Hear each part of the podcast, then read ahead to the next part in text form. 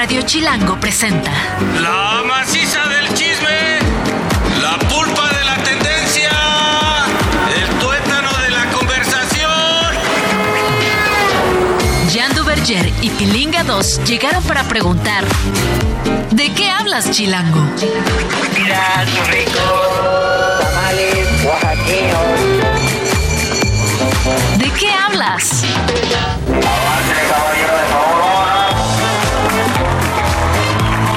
¿Cómo están? Bienvenidos a esto que es de qué hablas. Yo soy Jan Duverger y estoy muy feliz. ¡Qué emoción! ¡Qué emoción! ¡Estamos al aire, güey! ¿El ¿De qué hablas aquí en Radio Chilango? Uy, tienen que ver, bu- busquen en. Ah, ya vino el jefe, que por qué estamos gritando. No, Chale, pero perdón, ya, si quiero ahorita nos ponemos serios. Chale. Ah, es que este es el noticiero, este set. Sí, es que está Sí. poca más el set, poca más. Está increíble, tenemos nuevo set para... Búsquenos en YouTube, Sí. en ¿De qué hablas? FM. Exacto. Y ahí nos van a encontrar. Estamos subiendo cada segmento del programa, pero no solo eso, Jan. Tú y yo lo sabemos. Tenemos planes para ese canal de YouTube que a todos aquellos que lleguen ahorita los hará decir qué bueno que me suscribí a tiempo. Oigan, bueno, no se muevan porque tenemos un programón como todos Sí, los señor. días. La neta es que sí, le echamos ganitas. Se va a poner chipocles. Vamos a tener a Yoshua Maya al ratito platicando de todo lo que sucedió el fin de semana y lo que sucederá en el Super Bowl. Ya, te anda. Me anda del Super Bowl. Sí, ya me anda de mi no Super Bowl. manches. O sea, es que tengo que platicar de mis 49ers. Qué bruto me dejaron. Por eso no vine ayer. Sí, lo Porque, supe. o sea, me dejaron así muy, muy acá, muy atacado. Me agotaron. Me agotaron, casi me da un infarto, cabrón. Con Ah, lo no, vamos no. a comentar, pero también viene alguien que nos va a decir cómo podemos cuidar algo que damos por sentado, los riñones. Los riñones. Sí. O sea, yo lo único que quiero y la pregunta que tengo para Sí. el doctor, en un ratito las- la- la- la- eh, se la hago, es: ¿el chupe afecta a mis riñones? Les ayuda, que también es una posibilidad. Güey, no sería justo, cabrón. O sea, ya afecta el hígado. Ya sé que el hígado, ya. hígado graso. Pero el hígado y- es muy y- escandaloso, muy, Pero muy ay. escandaloso ese güey, o Pero sea. qué tal los riñones son buena onda. Como una más- gelatina café, el Exacto. hígado. Ay, Ah, me choca. Pero los riñones. Pues los riñones deberían funcionar bien con todo el chupe. Vamos a platicar de eso. Exactamente. Aunque he andado muy bien portado, no bebo. Sí, No, no estoy- sé. no, no, no te ando manejando la bebida últimamente. Pero bueno, lo que ¿Ya? sí te ando manejando es Sí. El chismecito. Eso, me. Toda historia tiene dos versiones o tres, contando la nuestra. Hoy hay chismecito. ¿De qué hablas, Chilango? Primer chismecito. Seguramente has escuchado la frase, es que los niños ya vienen con chip. ¿Ya sabes? Ah, ya traen chip los niños. Ya traen chip Bueno, los pues niños. ya no es una frase de tía, ya es una frase real gracias a Elon Musk. Ah, caray. A ver, ahí te va la información. Elon Musk anunció que de manera exitosa se implantó por primera vez un chip en el cerebro de alguien. Este chip se llama Neuralink.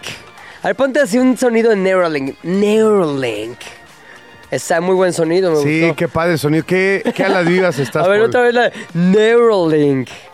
Exactamente, me encantó el sonido. ese. Oye, Bueno. una persona se la pusieron cuando el 28 de enero del 2024, o sea, empezando año, empezando tecnología cerebral. En el proceso de prueba y recuperación, como lo describió Elon Musk, fue exitoso, todo salió bien, todo estuvo muy padre. Ahora, ¿para qué? Tú me vas a preguntar, ya Sí, te vi ¿por la qué le cara. ponen un chip a ¿Para una qué persona? queremos un chip? Pues mira, resulta que el Neuralink, otra oportunidad perdida o no, tiene como objetivo crear una interfaz cerebral para abordar las necesidades médicas que no han sido satisfechas. Ándale, ahí se escuchó Ah, Neuralink. me ¿sí? gustó el Neuralink. Y también para potenciar, hacer más potente tu capacidad cerebral que ya traes de fábrica. Este, se espera que el chip ayude a restaurar autonomía, permitiendo a la persona discapacitada, por ejemplo, caminar o moverse, brindando que la posibilidad de visión también a las personas que han perdido esta capacidad. Es que imagínate, todas las enfermedades crónico-degenerativas, particularmente del cerebro, Sí. este, imagínate la cantidad de, de posibilidades que tienen si encuentras un dispositivo que vuelva a, a unir la comunicación entre zonas del cerebro, entre neuronas. Evidentemente esto lo tendría que hablar un especialista, pero asumo que, o sea, más bien, tengo la información de que cuando pierdes movilidad o pierdes ciertas capacidades tiene que ver con eh, eh, cómo se discapacita el cerebro de alguna manera cuando pierde conexiones. Claro, des- básicamente se desconectan los cables de Exactamente. cerebro que controla con algún tipo de funcionalidad del cuerpo, ya sea la visión, la capacidad de Imagínate moverse. que un dispositivo, este device, pueda reconectar todo esto. Híjole, es un mundo de posibilidades, ¿no? Claro, imagínate gente como, a ver, la, la- la imagen que tenemos todos de Stephen Hawking hablándole al aparato a través del cual se comunicaba, creando con sus pensamientos información que después la gente podía leer e incluso escuchar con una voz ahí medio robótica. Bueno, pues todo esto va a poder ser posible gracias, o como lo dice Elon Musk, gracias a Neuralink. Casi. Ca- Este, bueno, ¿qué otras funcionalidades tiene el chip? Además de su función médica, que la que te acabo de explicar, el chip puede procesar y transmitir señales neuronales a dispositivos externos como teléfonos o computadoras. Es decir, puedes hablar y controlar tu teléfono desde tu mente, desde tu cerebro con el Neuralink.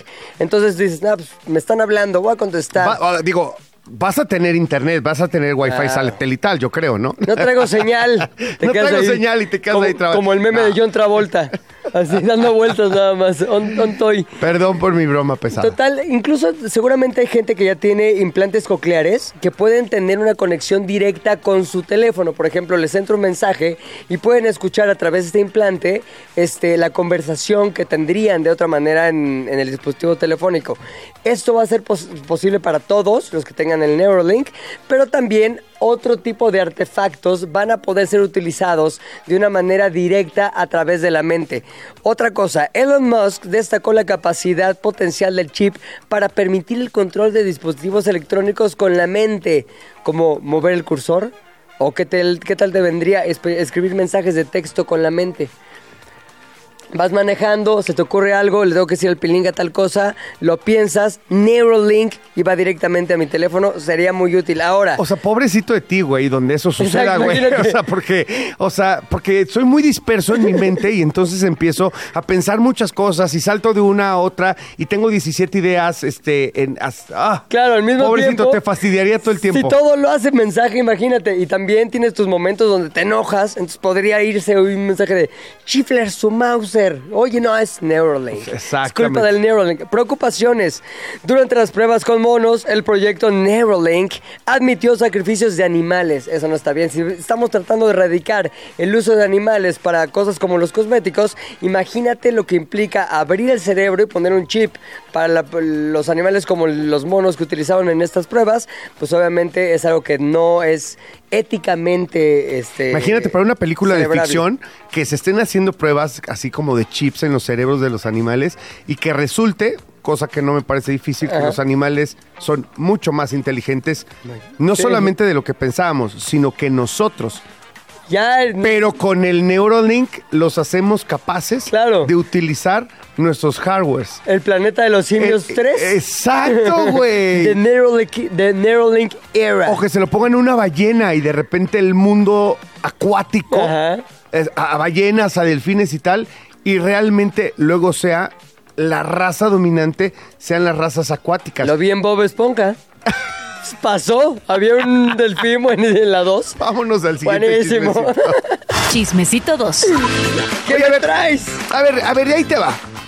Dime gente trascendente que haya tenido una residencia en Vegas, baby. Es, a ver, Artistas. el primero que se me ocurre, Elvis Presley. Celine Dion, claro. Celine la- Dion, La, madre de todos. Britney Spears, Britney la vi Spears. dos veces. Bueno, ahora YouTube, Elton John. Elton John. Montón. A- ahora te pido, dame un latino que haya tenido residencia en Las Vegas. Ay, no sé si no, Alejandro no, Fernández. No, no, no, no, no, Alejandro Fernández, Luis Miguel son ¿No un estuvieron? clásico. No, en 15 de en el 15 de septiembre.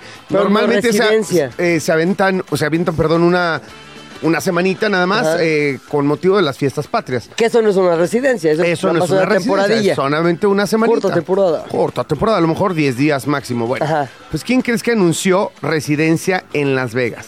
Este, peso pluma, tomado peso pluma. No, Eh, tengo dos oportunidades. no, no tienes ninguna. ¿Por qué? ¡Los Bookies! ¡Órale! ¡Los Bookies! Puta, la de la carta. Pero recuerda, nadie es perfecto y tú lo verás. Tal vez mil cosas mejores tendrás. Pero un cariño sincero jamás. Ota, qué clásico de la música buquera, ¿eh? Güey, y el no pelo, manches. oh, un clásico también, el mullet. Oye, se convierten en el primer grupo latino en realizar una residencia completa en Las Vegas en español. Va a iniciar el 3 de mayo en el auditorio Dolby Live de Park MGM con capacidad para 5.200 personas. Experiencia va a ser como más íntima en comparación con los megaconciertos de la gira que están haciendo una historia cantada en 2021 y 2022 por Sí. esta gira. Bueno, eh, resulta ser que no va, no va a ser una temporada, la neta, no va a ser una residencia muy larga. Ahorita te digo de cuántos conciertos es. Va a ser Por aquí está. chiquito, Sí, es chiquito. pero a ver, el saber que están ahí los bookies, que es una experiencia di- distinta a un conciertote, sino más, más bien íntimo, me va a hacer ir a Las Vegas, a pesar de que solo conozco esa canción de los bookies de tu cárcel. Sí, exacto. Bueno, total, el, que, el chiste es que van a hacer, me parece, como 15 conciertos en un lapso de tres meses aproximadamente. La cosa es que es el primer grupo latino en hacerlo. A ver, tú tienes el 15 dato? fechas distribuidas en mayo, julio y septiembre del 2024. Ya me informé porque voy a ir. Gracias, papito. Aquí está, no lo veía. Y voy a ir en julio, fíjate. En julio, Sí, estaría bueno. Mira, la, ver- ¿veranito? la verdad es que además los Bookies se habían peleado, tipo Soda Stereo y muchos, como muchos grupos, ¿no? Eh, se habían peleado y luego Marco Antonio Solís tuvo una carrera como solista, la verdad, muy prolífica, sí. buenísima, ha ganado Grammys latinos y cualquier cantidad de reconocimientos. Sin embargo, se reunieron hace algún tiempo, hace un- unos años, y dicen que ya es para siempre. O sea, aquí seguimos, ya no, es se- un reencuentro rápido no, ahí. no, no, es una reconciliación total de hermanos, de brothers. Ah, pues son hermanos, ¿va? Es Sí, él es con Marco Antonio y Joel. Y Joel, ah, órale. Esto, ellos lo fundaron en 1975, reconocidos como uno de los grupo- eh, grupos de música regional más exitosos de su época, ganadores de varios premios Billboard como mejor grupo latino en el 82 y en el 95. Además, como muy longeva su carrera Ajá. y su carrera de éxitos. No es un, no es un grupo que haya decaído, ni mucho Sí, no. menos. Y aparte era el grupo en los 80s, yo me acuerdo, 80s, 90s, era el grupo así. Era referente de todo, de referente de cultura pop, referente de música, referente de look. Y los bookies eran un verbo y un sustantivo. Totalmente. Además, Marco Antonio Solís, la verdad que es uno de los mejores cantautores y sobre todo autores. Sí. Los mejores escritores de música regional mexicana. Tiene cualquier cantidad de éxitos. Si tú te pones a revisar una lista, no solo de los éxitos que ellos cantan, sino de los éxitos que Marco Antonio Solís le ha escrito a otros cantantes y a otras Sí, te agrupaciones, sorprendes. es brutal, te sorprendes. A mí me encanta la increíble. de ¿A dónde vamos a parar? Ah, Buenísima, buenísima. Chismecito número 3. Oye, ¿a dónde vamos a parar con Britney Spears? Britney Spears se disculpó. ¿De qué? ¿De los bailes raros que hacen en TikTok y en Instagram más bien? No. No. Se disculpó de algo que dijo o que escribió más bien en su libro The Women in Me. Y referente sobre todo a la relación que tuvo con Justin Timberlake y lo que dijo de ella. Ah, lo del hijo, lo de que estaba Sí. embarazada y todo este rollo. ¿Te acuerdas que confesó en Women in Me que hubo un momento en el que tuvo un aborto este, del hijo de Justin Bieber, Bieber, ¿eh? Justin Timberlake, perdón, me equivoco de generación. Justin Timberlake, que incluso que la cortó medio feo y vamos, hay muchas cosas que acabaron afectando la carrera y sobre todo afectando la conversación alrededor de Justin Timberlake. ¿Qué afecta cuando la gente te ve feo? Pues las ventas, las ventas de tus discos. Claro. la- tu capacidad de hacer lana con un lanzamiento, que Además, es justamente Justin- lo que le pasó a Justin. eh, que Justin siempre ha sido como muy querido, justamente eso, que Sí. tenía empatía de todos los grupos sociales. de- o sea, es querido por todo el mundo. De hecho, muchas veces fue protagonista de musicales y de eh, conducciones en los Oscars, en los Grammys. O sea, siempre participaba en todo, en todo porque siempre había sido el niño bueno. Claro. Literal desde, desde Disney. Sí. Era el niño bueno. Y ahora como que había caído gordo esto de que parecía, ¿no? Como que él había, o sea, se insinuaba más bien en lo que cuenta Britney, pues que él no estaba listo para ser papá, un poco echándole la culpa, Sí. como que fue él, pero se arrepintió entonces. Parecería, o hubiera parecido en el libro, que era parte del grupo de personas que afectaron profundamente a Britney cuando más famosa era. Claro. Su papá, la prensa, bla, bla, bla. O sea, casi, casi si pones de un lado los victimarios y la víctima es Britney, Justin Timberlake de manera intrínseca lo puso en el grupo de los victimarios. O sea, podríamos decir que se desdijo, que se echó para atrás, pues no se desdijo porque no dijo nada de lo que dije fue mentira, sino más bien pide una disculpa porque pues, en realidad estoy... Estoy, más bien dije algo que afectó de manera innecesaria a Justin O Timberlake. sea, se arrepintió de haber hablado del tema. Exacto. Ahora, esta, esta revelación afectó la imagen de, de Justin, sobre todo, y el contexto es importante, cuando estaba lanzan- lanzando su sexto disco que se llama Everything I Thought It Was. Claro, que por cierto ha tenido, como, eh, ya ves que es super chile de Jimmy Fallon. Sí. Y entonces ha tenido varias intervenciones ahí con él, ¿no? Últimamente para anunciar su nueva gira, su nuevo disco, bla, bla. Y salió en Saturday Night Live el sábado, como los Bee Gees. ¿Ves que juntos hacen este papel Sí, como de sí, los sí. hermanos Gift, de los Bee Gees? Salió este sábado. Y bueno, al final creo que eh, esto que dice Britney va a acabar quitándole un poquito del peso tremendo que le puso con el libro. O sea, sí ayuda, ¿no? La Claro, declaración de yo, Britney. yo como- creo que sí. Ahora, después de eso, creo que Britney subió el video, este, este que dices cuando está con Jimmy Fallon haciendo la canción con um, instrumentos de juguete. Lo subió, puso ahí un tweet en el que medio aclara, y de hecho te lo voy a leer porque creo que vale la pena. A ver, Y te voy a decir una cosa también muy cañona que voy a hacer. Voy a traducirlo de manera instantánea. por favor. I want apologize. Me quiero disculpar sobre alguna de las cosas que escribí en mi libro. Si ofendí a alguien de las personas genuinamente... Ahí te va, lo refraseo. Ah, no puedes No leer tan- en no tan inglés y fácil. Ahí te decirlo va, en sí. español. Si ofendí a alguien, eh, de se fue- ofendí a alguna de las personas que genuinamente me interesan, estoy tremendamente arrepentida. Ok. Y también quiero decir... mm, ah, que estoy enamorada de la última canción de Justin Timberlake, Selfish. Entonces, buena onda, Britney se hace fan y le hace también promoción a la nueva canción de Justin Tim- Timberlake, Selfish, que obviamente yo fui a escuchar después de que leí este tweet. Se quieren, se quieren todavía. Cuarto chismecito. Oye, fíjate que Bad Bunny ya ves que nos tiene muy preocupadísimos el Bad, el Bad Bunny. Siempre es, ¿qué pasó Ah, con Bad? ¿Qué pasó con Bad? Oye, eh, a pesar de sus recientes rumores sobre el regreso con Kendall Jenner, Bad Bunny está presente en dónde crees? En la juegos. exclusiva app de citas Raya. Ay, no la con eh, ¿Cuál es como Tinder? Es como Tinder, pero de los famosos, güey, pero de los O famosos. sea, hay un Tinder de los famosos. Claro, Raya es una plataforma utilizada por pura celebridad y personas adineradas. Eso. El sonido del dinero me encanta. Ten, ten, ten, Con dinero. acceso mediante una lana que tienes que pagar mensualmente.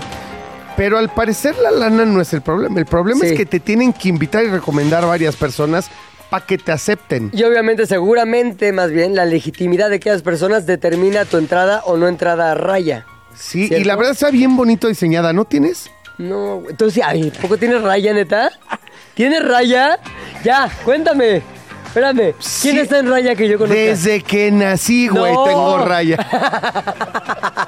¡Te lo ¡Y uf, juro! ¡Qué raya! Uf.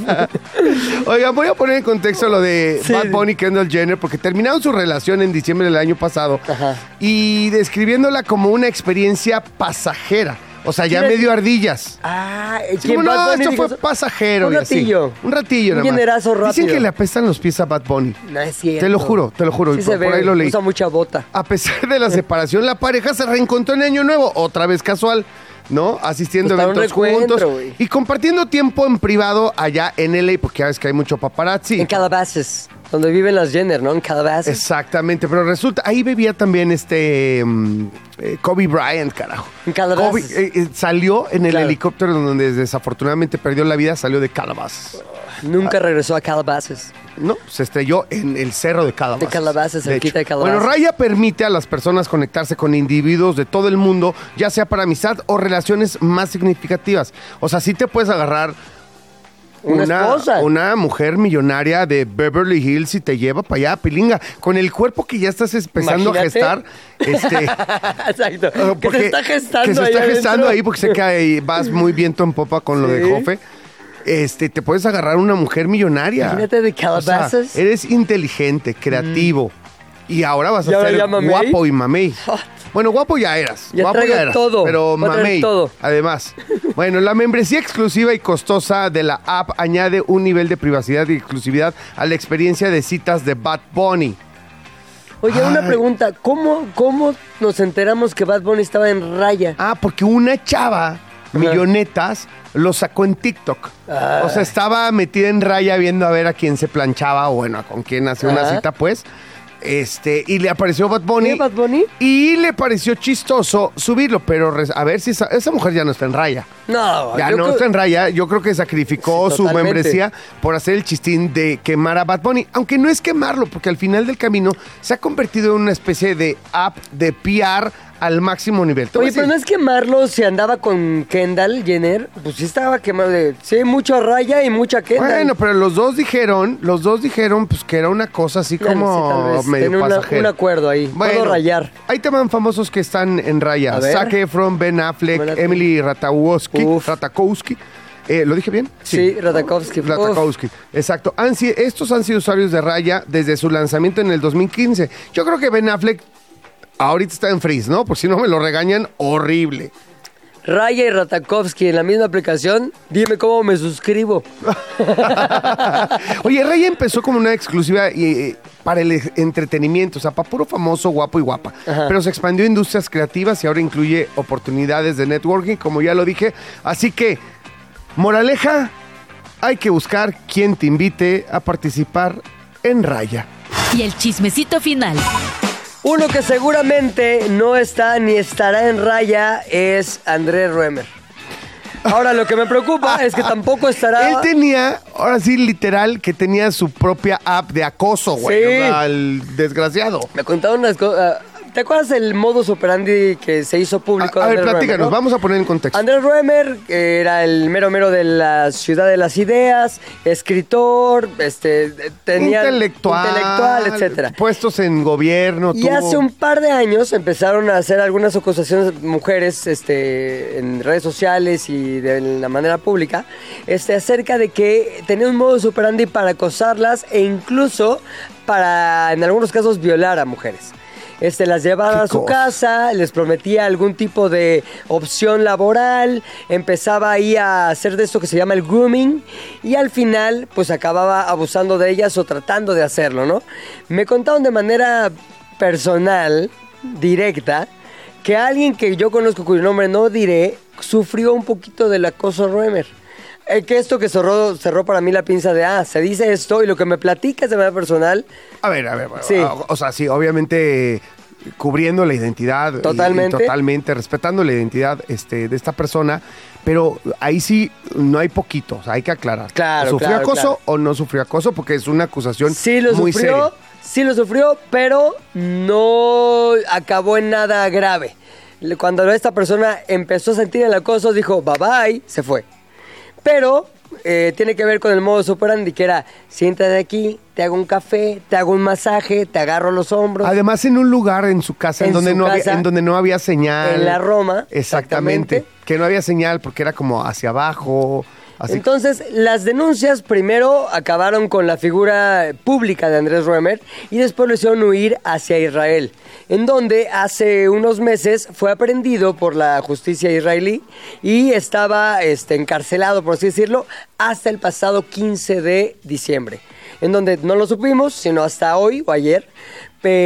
salió para seguir su proceso de manera, ¿cómo se dice cuando estás en tu casa? Domiciliaria. o- Sí, esa prisión domiciliaria. Exactamente. Entonces, la onda es que no ha acabado para Andrés Ruemer esto, pero él está, digamos, muy contento de estar fuera de la cárcel, evidentemente, este, y toma esta salida, este, por lo menos para seguir su proceso de forma domiciliaria, como una evidencia de que no es culpable. Obviamente, desde su punto de vista. Es que lo, lo que pasa es que el, el juez lo que dijo allá en Israel fue que, la, que encontraba muchas exageraciones de Sí. parte de la justicia mexicana y que, y que no le parecía, de acuerdo a las pruebas mostradas hasta el momento, que Andrés Roemer fuera de ninguna manera una persona peligrosa para la sociedad. Además, eso añádele que Israel no tiene tratado de extradición con México, no se tiene que, eh, no se tiene que sujetar a ningún tipo de, pues justamente de acuerdo tratado. Por lo tanto, la justicia mexicana tendría que convencer al juez en, in- en- Israel Ajá. de que realmente es un tipo peligroso para la sociedad y que merece castigo. Y, y por lo tanto ya se determinaría si ese castigo es en Israel o de plano consideran mandarlo a México, pero no están obligados a hacerlo. Así que me parece que este es un paso tema muy importante para Andrés Ruemer. Claro. Por desgracia, si es que hizo lo que dicen que hizo. Claro. Y él expone su caso, su punto de vista en el libro que está a punto de sacar que se llama La verdad ya no importa. Así que veremos cómo se cerró el caso. Está, cañón que más de 50 mujeres Claro. este, estén mintiendo. La verdad, La verdad sí importa. está cañón. Vamos a hacer un corte, ¿no? Vámonos un corte con esto y regresamos con mucho más aquí en ¿De qué hablas? Jan y Pilinga 2 saben mucho, pero no todo. Por eso tuvimos que llamar a un especialista. ¿De qué hablas, Chilango? Bueno, ya estamos aquí de regreso y yo estoy muy preocupado. Últimamente Ajá. te lo, te lo he dicho, Sí. por mi salud. O sea, Perfecto. ando que ya cuidando más al hígado, obviamente. Este, pero figura, la la figura, no quiero- no, la rodilla la traigo destrozada, ese es tema de otro cantar. Pero bueno, el día de hoy tenemos al doctor Juan Manuel Ardavín, que nos va a hablar de los riñones. Juan Manuel, bienvenido. Bienvenido, Juan ¿Cómo Manuel. estás? Muchas gracias, muchas gracias por la invitación. No, pues feliz de estar aquí con ustedes para platicar un poco sobre los riñones. Oye, eres nefrólogo. Sí, soy nefrólogo. Bueno, soy médico internista y nefrólogo. Ajá. Ok. A ver, y, y primero que nada, ¿cómo- ¿por qué, es, ¿por qué nefrólogo? O sea, cuando ya estás ahí en la medicina, te desvelas, buena onda, ya le entraste a todo, dices, voy a ser nefrólogo. ¿Por? La medicina tiene varias ramas, hay unas que son 100% clínicas, más bien nos dedicamos al diagnóstico y tratamiento sin cirugía, ¿no? Y la gran, rama más grande de esta es medicina interna, que es en general como medicina de adultos, decimos como el pediatra de los adultos, digamos, medicina de órganos internos.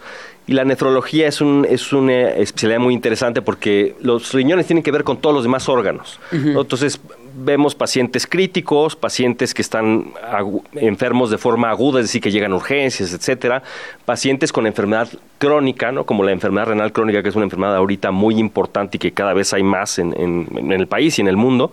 Entonces, nefrología tiene que ver mucho con los demás órganos y con la medicina interna en general. Es una especialidad muy amplia.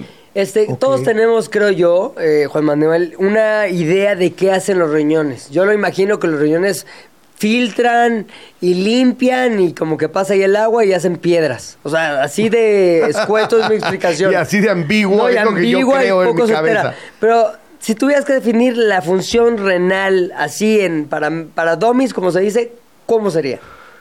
Pues son muchas. La principal es mantener el equilibrio bioquímico del cuerpo, de la sangre. O sea, todos los electrolíticos, el sodio, el potasio, el calcio, etcétera, y todo lo que comemos al final, toda la basura que produce nuestro metabolismo, le eliminan los riñones, ¿no? En general, lo que se elimina, digamos, las sustancias que se pueden disolver en agua, directamente los riñones lo eliminan. Las sustancias que no se pueden disolver en agua, el hígado las metaboliza y de ahí entonces pasan a ser cosas que se pueden eliminar a través de los riñones. Entonces, básicamente mantiene el equilibrio bioquímico del cuerpo. Todas las sustancias que produce el metabolismo, tú comes un, este, un bistec, ¿no? Entonces eso genera proteínas que absorbes, ¿no? Y el metabolismo de las proteínas eh, genera basura metabólica, por así llamarlo, y eso el riñón se encarga de eliminarlo, ¿no? Si eso no lo eliminas, el cuerpo se intoxica con esa basura metabólica, ¿no? Y más allá de eso, pues todo lo que nos metemos desde eh, colorantes, medicamentos, tóxicos, etcétera, que no necesita el cuerpo, los eliminan los riñones. Pero los riñones se van desgastando por hacer esta labor. ¿O, cómo, o- cómo- qué es lo que hacemos para, para lastimarlos que no sabemos? Pues en general, digo, como todos los órganos van envejeciendo, ¿no? Entonces, con la edad, pues la capacidad renal puede irse disminuyendo. Los riñones, por decirlo de alguna forma, además hablamos, son dos riñones, pero funcionan como si fuera un solo órgano, ¿no? Es como si tuviéramos un órgano que está dividido en dos, ¿no? Cuando hablamos de la función renal, hablamos de los dos riñones. Una pregunta luego es, oye, me dijeron que estoy mal de los riñones, ¿de, de cuál, no? Del derecho y del izquierdo. En realidad, cuando hablamos de la función renal, hablamos de los dos como si fueran un solo órgano.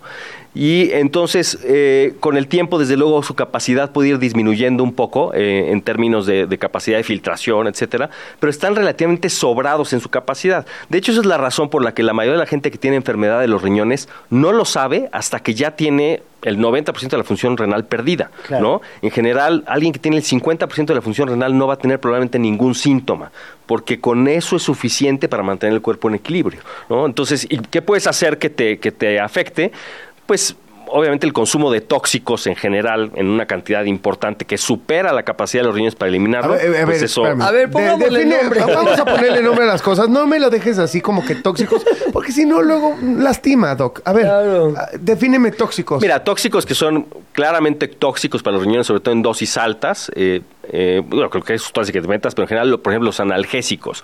O hay muchos medicamentos, ¿no? Hay analgésicos que cuando tú tomas analgésicos de entrada, los analgésicos tienen un efecto que hace que disminuya temporalmente el flujo a los riñones. El flujo sanguíneo a los riñones disminuye, porque es un efecto que tiene un efecto secundario. Eso es importantísimo. Cualquier analgésico. No todo el mundo lo sabe y, se- y aquí en México nos tomamos los analgésicos Sí. como chochos. Estos analgésicos que nosotros conocemos como antiinflamatorios no esteroideos o AINES, ese es el, el acrónimo. Este, en general, un efecto secundario es ese, que cierran un poco el flujo de entrada a los riñones. Entonces, si tomas una dosis enorme, ¿no? Pues obviamente eso se mantiene y eventualmente puede generar una, lo que llamamos una lesión aguda, una lesión inmediata de los riñones. ¿Y una Normalmente se recuperan. Una lesión es que su función disminuye abruptamente, Ay, ¿no? Eso es como definimos una, una lesión renal aguda. Agudo es como inmediato, ¿no? En el momento. Entonces, normalmente la capacidad de los riñones, así como de los demás órganos del cuerpo, de recuperarse es impresionante. Entonces, a veces comemos, tomamos analgésicos y todo, y los riñones igual se recuperan, disminuyen su, su función un momento y luego la Y recuperan. se regeneran, porque dicen que el hígado sí No se regenera, ¿no? Los Pero riñones, no tienen capacidad de regenerarse, que eso es una cosa importante. O sea, en general, los riñones están formados por unidades este, de funcionamiento, que es como si fuera un filtrito con muchos túbulos a través de los cuales va pasando y se va formando la orina. ¿no? Sí. Esos, esas unidades que se llaman nefronas se van destruyendo y si se pierden, no se recuperan. Tengo un amigo que se cayó de una escalera y cayó como de espalda Ay. y se le partió un riñón y decían, no, bueno, pues ese Ya riñón va. ya bailó, güey, te va a sacar con el otro, ¿no? Porque ese literal se rompió y no, se partió como a la mitad y la otra mitad siguió funcionando. Sí. Cuchillo. Bueno, de hecho, la, la gente que pierde un riñón en un accidente o hay personas que altruistamente, digo, me refiero a que de, de forma voluntaria donan un riñón a otra persona, pierden, decimos que es como si fuera un solo órgano, entonces pierden la mitad de ese órgano. Pero el que se queda, el riñón que se queda, toma la función del que se fue. Completa. prácticamente entre el 80 y hasta el 90% depende de la edad y de otras cosas, ¿no? ¿Cuáles son los riesgos para esa persona que donó, por ejemplo, llevándolo al mundo de la cultura pop, a Selena Gómez le dieron un riñón, una muy buena amiga, y luego ya se pelearon y todo. Pero la onda es que le dio un riñón una muy buena amiga, y esa nueva muy buena amiga tiene veintitantos años. ¿Cuáles son los efectos que va a tener en el futuro esa gran y altruista amiga de Selena Gómez? En general, cuando una persona dona un riñón, si lleva una, una vida sana este, y se mantiene bien y en vigilancia, su probabilidad de desarrollar enfermedad renal que eventualmente necesite un riñón, en realidad aumenta de forma minúscula, prácticamente imperceptible. Sí hay más riesgo cuando se dona un riñón, por ejemplo, de hipertensión, de que tengan hipertensión a largo plazo, o de que aparezcan proteínas en la orina, que es uno de los datos de daño renal. Entonces, cuando hay, alguien dona un riñón, lo que hacemos es tener un seguimiento cercano, ¿no? Y obviamente, pues, desde el abordaje inicial, ver que, que- que sean personas sanas, ¿no? Que se encuentren. Obviamente, si, si vas a donar un riñón, tienes que primero asegurarte que tú no estás enfermo de algo que eventualmente te va a causar daño renal, ¿no? Como diabetes, que es la principal causa de enfermedad renal en el mundo, es Sí. la diabetes. Es ¿Por qué? ¿Por qué afecta el riñón tan severamente la diabetes? La diabetes es una enfermedad que altera el, como el microambiente en general en el cuerpo y ese microambiente es muy delicado a nivel de los vasos sanguíneos más pequeños que se llaman capilares, ¿no? que son los que llevan, digamos, la sangre a, a, este, a, pues, A al final a cada, a cada uno de los órganos. Entonces, eh, hay muchísimos mecanismos, pero estos capilares, pues en general son muy abundantes, por ejemplo, en el riñón, y estos filtros que te digo que se llaman glomérulos, Sí. están formados de capilares. Entonces se van como, como cicatrizando, decimos que se van fibrosando, ¿no? De hecho, lo- la- también habrán escuchado de la retinopatía diabética, que es la enfermedad que da en la retina por la diabetes. Es un daño diferente, pero pues también son pequeños capilares que se afectan por este efecto inflamatorio que produce la glucosa alta persistentemente en la sangre, eso genera un efecto inflamatorio que hace que eh, estos tejidos vayan respondiendo y responden haciendo fibrosis, ¿no? Entonces, ese es el mecanismo a través del cual, bueno, muy, de forma muy, muy este, escueta general, la diabetes afecta a los riñones y muchos otros órganos Irreversible. también. Irreversible. Ok. Irreversible. Oye, es un Doc. tema importante, ¿eh? porque Habla, el, el alcohol no va. El alcohol en general no es un tóxico directo para los riñones. obviamente, Ahí está. No es un tóxico directo para los riñones, güey. de forma indirecta, o sea, una borrachera te puede llevar al hospital por, por hepatitis, por falla renal, por deshidratación, o sea, por un chorro de, de cosas, ¿no? Y el consumo crónico de alcohol favorece hipertensión, favorece deshidratación crónica, que indirectamente pueden afectar a los riñones, pero no es como lo vemos con el hígado, que el, el alcohol sí. es un tóxico directo de las células del hígado, ¿no? No, totalmente. Y no estoy promoviendo No, que no, la gente nada, chupe, para nada. no. Nada más estoy diciendo que, bueno, ya un, órgano más salvado en mi cuerpo, bueno, ya. está bien, ¿no? Oye. Doc, mi, mi hermano Charlie, que nos está escuchando, está muy preocupado que qué onda con los riñones de los boxeadores, porque se pegan mucho al cuerpo, ¿no? Y entonces afecta... eh, eh, es- Sí, claro, o sea, pues es, es, un, es un golpe constante. Un golpe fuerte en un riñón, pues puede hacer que se rompa un riñón, Como ¿no? el de o mi que se forme un hematoma en un, en un riñón. Y al final terminan, eh, o sea, si hay un golpe grave en un riñón, suele ser un problema agudo que pues da dolor, sangre a la orina, etcétera. Y pues si queda una cicatriz, es una cicatriz que no se recupera. Entonces, desde luego que no es una causa frecuente de enfermedad de los riñones, los, los traumas, los golpes, pero sí pudiera ser, ¿no? Es un mecanismo. Claro. Ahora, no, no vayan a creer para nada que mi hermano es deportista, no, no boxea. Bueno, ese güey no se para. Es bronco en el coche. Exacto, es bronco en el Se pelea, güey, cada rato en la calle, no, no es cierto. Oye, y esto porque ya se nos está acabando el tiempo y para mí es muy importante. La serie de gurús que ahora existen en redes sociales, que no son ni doctores ni nada así, pero que bueno, que te dan este recetas para limpiar orgánicamente El los riñones y el té y el jengibre y no sé qué. ¿Qué tanto realmente este tipo de recetas pueden? ¿Tú conoces de algo que realmente funcione para darle mantenimiento, cuidado a papacho a tus riñones?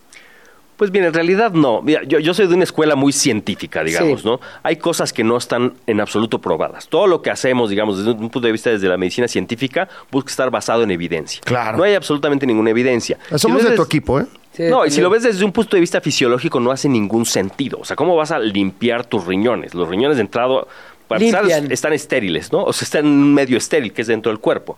Entonces, al final no es que están hechos para eso, están hechos para filtrar la sangre y se dedican a filtrar la sangre 24 horas al día, todo el tiempo están filtrando la sangre constantemente. El flujo sanguíneo de los riñones es una cuarta parte de- del- del flujo de, de todo el cuerpo. Entonces, ocupan una cantidad muy importante de sangre y todo el tiempo le están limpiando. Entonces, no hay algo que los limpie. Al final, ¿qué es lo que debes hacer para cuidarlos? Uno, mantenerte bien hidratado, eso es fundamental, ¿no? En realidad, uno debe hacer caso a la sed. Cuando uno está, ahorita que ya estoy hablando, es- empiezo a sentir sed y no le hacemos caso, hay que hacerle caso a la sed. Obviamente haces deporte o estás expuesto al calor, hay que mantenerse bien hidratado porque si no, de alguna forma sí haces que los riñones tengan que mantener tu estado de hidratación. Cuando uno no toma agua, los riñones lo que hacen es concentrar la orina, ¿no? Has notado cuando no tomas agua Claro. haces pipí muy oscuro.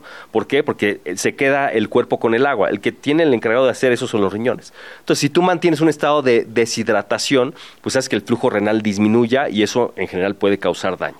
La otra es evitar tóxicos, no tomemos medicamentos que no son necesarios, ¿no? Y ahí van los suplementos. En realidad no Justo para ahí va. cuando yo tomo un medicamento, yo te prescribo un medicamento, sé si tiene efectos secundarios, cuáles, etcétera. Si te prescribo este cola de caballo o yo que sé, una hierba X, etcétera, la verdad no tenemos bien identificados su- sus, sus efectos secundarios. Y algunas de estas sustancias ocasionalmente pueden causar reacciones alérgicas en los riñones, que se llaman nefritis intersticial, que hacen, es una reacción alérgica a ese compuesto que hace que se inflamen los riñones y dejen de funcionar por completo de un momento para otro, ¿no? Wow. Lo cual puede ser gravísimo. Entonces, yo diría no meterse, no tomarse cosas que no, que no sabes para qué son, ¿no?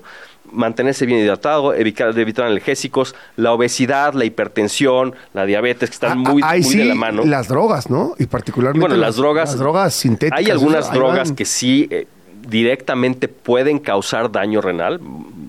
Varias drogas, digamos, este, ilegales que pueden causar daño renal directo. lo mata. Y de forma, de forma indirecta, pues muchísimo más, ¿no? Una persona que se quede inconsciente por un, por un este pasón de una droga, pues obviamente no consume alimentos, no Claro. toma agua, etcétera, y pues, los primeros órganos que sufren son los riñones. Qué interesante.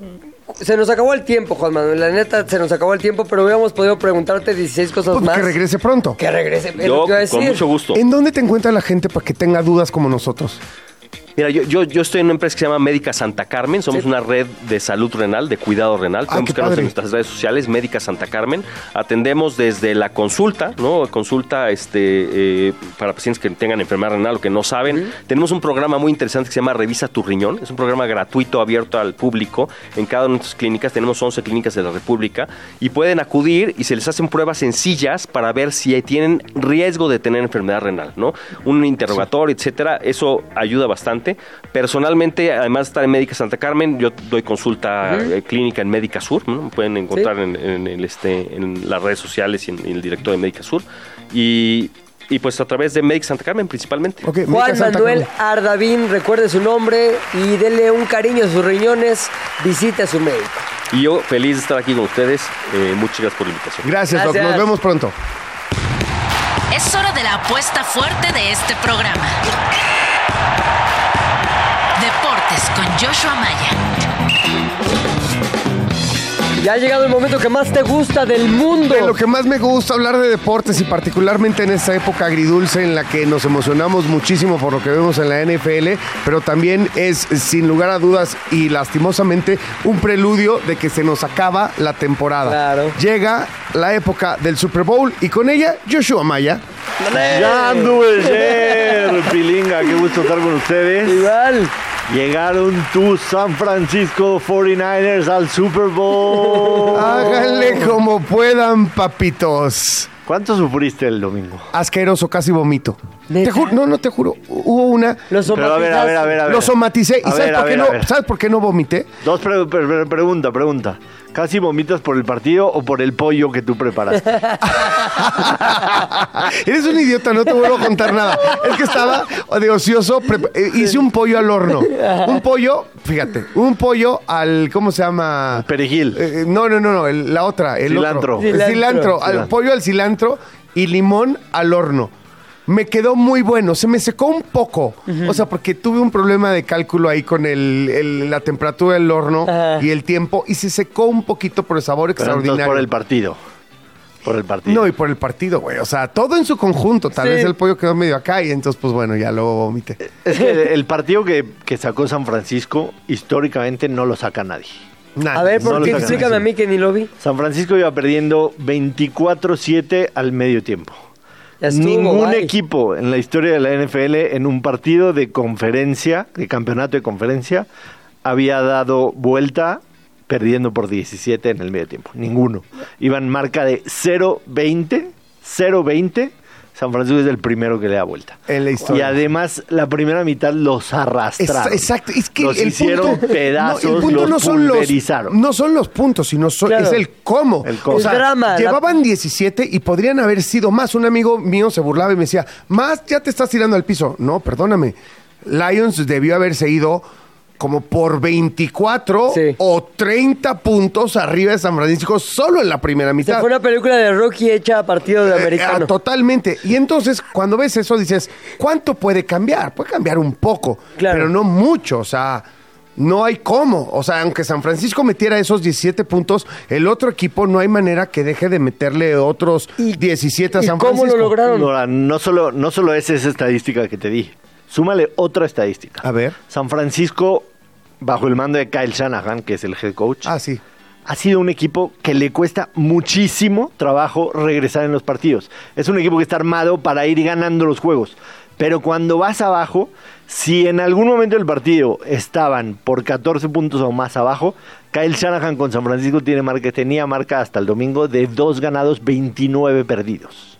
2.29. Contra todo Entonces, pronóstico y a los que nos gustan las probabilidades matemáticas y todo eso, estás hablando de que San Francisco hizo algo que era absolutamente improbable.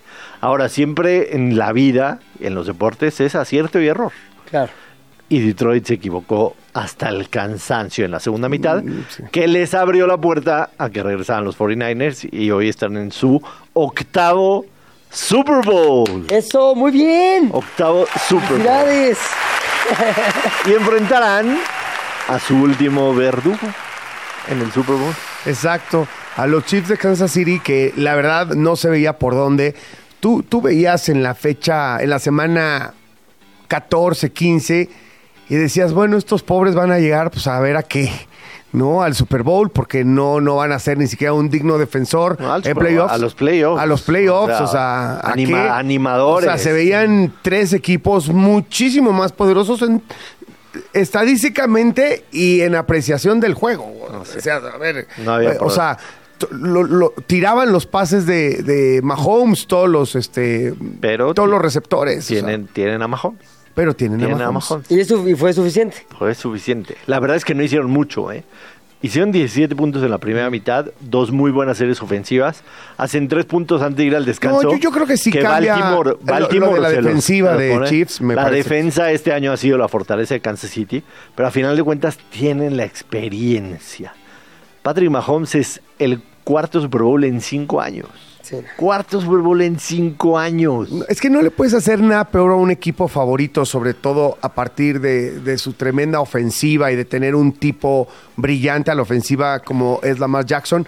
No le puedes hacer nada peor que dejarlo en la banca. Claro. Ese es el tema. Lo, lo de si anotaba o no, valía más. El tema era un chorro de minutos tenlo en la banca para que se desesperen, para que sean predecibles sus jugadas, para que sepamos que quieren hacer explosión, ¿me entiendes? Cuando entran, porque los tenemos y además se les va el tiempo. Kansas City ganó con 17 puntos, con 0 puntos en la segunda mitad y con 60 yardas ofensivas en la segunda mitad. Es, es- es increíble. Irreal. Es irreal. Irreal. Y así ganó. Ay, ojalá jueguen así el, el Super Bowl, porque seguro lo van a San estuvieron jugando con la desesperación del equipo rival, que Exacto, simple y sencillamente con, no la, la veía. con la cabeza, literal, jugaron con la mente Y- de, de los Ravens.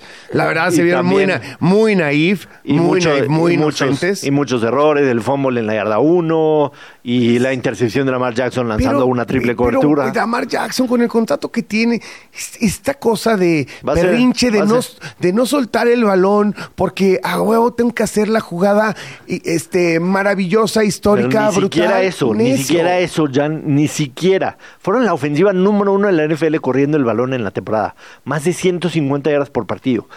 Y a su corredor principal le dieron tres Pues, acarreos en el juego. Ese es- ese es- es lo Tres. que- eso es lo que te digo. No lo puedes creer. O no sea, lo puedes creer, ¿por Los qué? coaches salieron terriblemente mal preparados, O sea- apanicados. Y enfrente del otro lado tienes a un tipo que sabe perfectamente todo lo que tiene que hacer y Patrick Mahomes lo hizo y está Claro. en su cuarto Super Bowl. No, bueno, y Andy Reid, no hay que años. quitarle mérito a Andy Reid, ¿no? El, el coach de los Chiefs de Kansas City, que es un tipo Ah. que se la sabe de todas, todas, y particularmente tiene fama de que cuando tiene un tiempo, cuando tiene algo de tiempo Es para preparar viejo los lobo de partidos, mar por experiencia, ¿no? Sí, a Por mí me parece que cuando estaba jugando contra, contra Miami, él ya estaba pensando en los Ravens. Sabía que iba a acabar estando contra los Ravens. Sí, Brutal. Tremendo, tremendo. ¿Están emocionados por el Super Bowl que se configuró? O sea, el, Sí. el que va a ser el 11 de febrero es uno que emociona. No, casi que no había Super Bowl malo, eh, entendiendo las finales de conferencia, porque si ganaba Detroit es- sería la primera La vez que lleva, vez que llega. que llega a Detroit un equipo añejo, con mucha, con mucho abolengo en la NFL. Abolengo más bien, con mucha tradición. Historia, ¿no? Con mucha o sea, historia. son, de, son de los equipos que estuvieron antes de la época del Super Bowl. Ellos ganaron cuatro campeonatos antes de que se llamara la NFL, pero al Super Bowl no han podido llegar. No han Nunca. podido llegar. Entonces y lo iba a ser tenían en la mano, iba a ser histórico. Eh, eh, su máximo fan es Eminem, bueno, y tienen un montón de artistas y gente de Detroit Claro. muy afamada que... pues, Baltimore obviamente es un equipo que eh, fue el mejor de la temporada en récord, entonces cualquier combinación iba a ser buena. Iba a ser pero buena. sí la revancha de lo que pasó hace cuatro años en Miami llama Claro. mucho la atención, ¿no? Porque cómo perdió San Francisco ese partido. Y eh, George Kittle, que es el cerrada, en las bancas está diciendo voy a regresar, voy a regresar, voy a estar aquí. Y qué mejor que en contra de quienes perdieron hace cuatro años. San Francisco cumplió precisamente ayer 30 años que no Ujú. gana el Super Bowl. Ya es, ya es un tiempo considerable, ¿no? Y tiene muchas historias alrededor absolutamente fantásticas y ahora tiempo de que las platiquen ustedes, platicarlas yo. Por supuesto está el tema de Taylor Swift, que no podemos dejar de lado. Sí, no. ¿Qué? ¿Crees que sí afectó? A- a ¿Crees ti, que- a- a- a ver, a-. ¿Tú eres, eres pro o en contra? Yo no tengo nada en contra de Taylor, no escucho sus canciones, no sé nada de ella. Sí creo que el exceso de foco que le están dando, pues es la NFL que se beneficia de ello. Hay un reporte de que la NFL se ha beneficiado más de 355 millones de dólares por, por tener a Taylor Swift cerca de la NFL. Lo que les platiqué hace unas semanas, lo de Peacock, Pero no estás, de- no estás, de- no está ellos, este, co- quitándole valor a su producto. pues lo están aprovechando lo de Taylor Swift. Claro, porque es pasajero. De cualquier O sea, manera, ayuda Taylor más Swift que lo va a afecta. desaparecer de la NFL. Va a estar en Japón una noche antes, Sí. tiene concierto, Pero el cambio de horario con Las Vegas le da tiempo para llegar sin Para problema. llegar. Sí, agarrar su jet privado Guau. y llegar sin problema. ¿Lo hizo más caro? El Oye, hecho oye, de qué que cosa esté tan increíble Ah, que eso este güey voy. sepa. A ver. A eso voy. Claro. Estaban hablando con el doctor de los riñones. Ajá. Para entrar al Super Bowl necesitas vender un riñón. 150 mil pesos el No. boleto más barato. Más barato. El más piñata, hasta arriba, güey, en el techo. En Gallola. A en ver, Gallola. Es un estadio nuevo y se ve fantásticamente bien, pero no deja de ser hasta arriba. Y va Taylor Swift. Vale la pena. 150 mil pesos hoy en la reventa, el boleto Wow. más barato. ¿Vas a ir? Voy a ir al Super Bowl. ¡Eh! ¡Eso! Tenemos corresponsal. nos ha ido Tenemos bien. corresponsal. Tenemos corresponsal. Tenemos corresponsal. Muy bien, Oye, gracias, Joshua Maya. Un placer estar con ustedes. Oye, que te vean y te escuchen todos los días a las 12, ¿no? En YouTube, en La Perrada. En la perrada. Sí, ahí está, en. YouTube. Ahí. Que Todos te los vean y te días. escuchen. Está bien interesante todo lo del Super Bowl. echando relajo con tema de los deportes y divirtiéndonos. Ahí estamos todos los días a los dos. Bien, entonces. Joshua. Gracias. Nos vamos, se acabó el programa así de rápido. Rápido. Bueno, mañana nos escuchamos aquí en De qué hablas 105.3 de FM, Radio Chirango. Yo soy Pilinga 2. Yo soy Jan Duverger. Gracias por escucharnos. Adiós. Se terminó la plática por hoy, pero nos escuchamos mañana, a la misma hora. ¿De qué hablas, Chilango? Radio Chilango. Radio Chilango. 105.3 FM. La radio que...